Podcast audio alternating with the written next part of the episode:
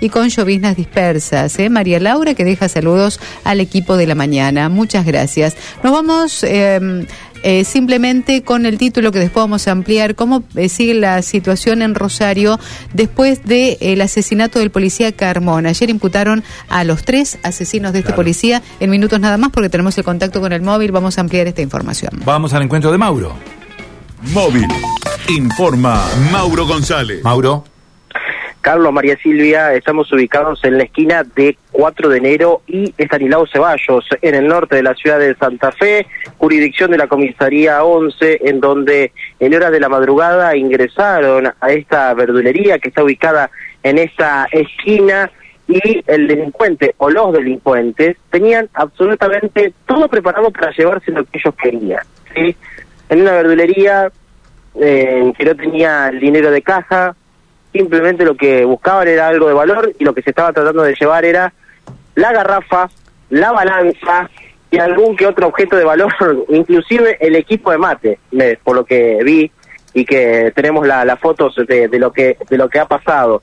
Eh, hay que decir que la policía patrullando la zona pudo eh, detectar esta circunstancia que estaba pasando, eh, evidentemente con un rompecadenas eh, han podido sacar las cadenas que tenía del aporte de ingreso y además sacar eh, la reja que tenía la, puerta principal. Vamos a escuchar la palabra del, propietario de Juan Manuel que, charlaba con nosotros y nos decía de esta circunstancia que le toca atravesar, que lamentablemente no es la primera. Me llamaron seis y media de la mañana que había un patrullero que me habían entrado al negocio.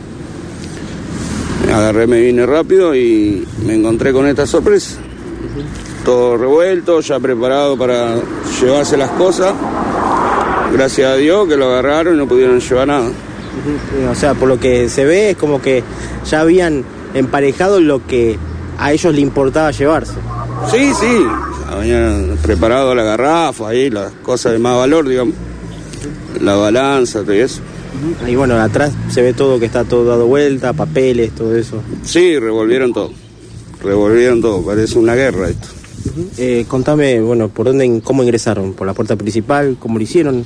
Por la puerta principal, parece que con un corta cadena cortaron las rejas, cortaron la cadena y los candados. Eh, ¿Es la primera vez que te pasa esto? No, ya entraron tres, cuatro veces más. como comerciante es difícil, ¿no? Está en un momento muy complicado, ¿no? Y sí, está complicada la cosa. Está complicada con la situación económica, más luchar con esto, la inseguridad. Está difícil, se pone cada vez más difícil. Eh, y, a, vos como comerciante y también a los vecinos, ¿pasa, pasa común eh, aquí en esta zona?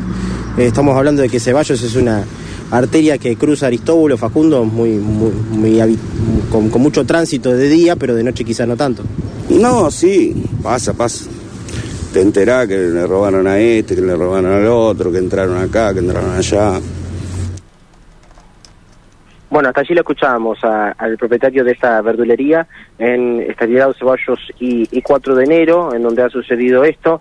Eh, y bueno, lo han podido eh, encontrar con el patrullaje de la, de la policía al delincuente dentro de la verdulería. Ellos creen que habría más delincuentes que estarían involucrados en este robo dos o tres personas serían las que lo habrían efectuado, ya que, bueno, el cargamento que tenían preparado para poder llevarse no lo puede hacer una sola persona, estamos hablando de una garrafa eh, también de lo que es una balanza más otros elementos y bueno, todo dado vuelta en la parte del mostrador, ¿no?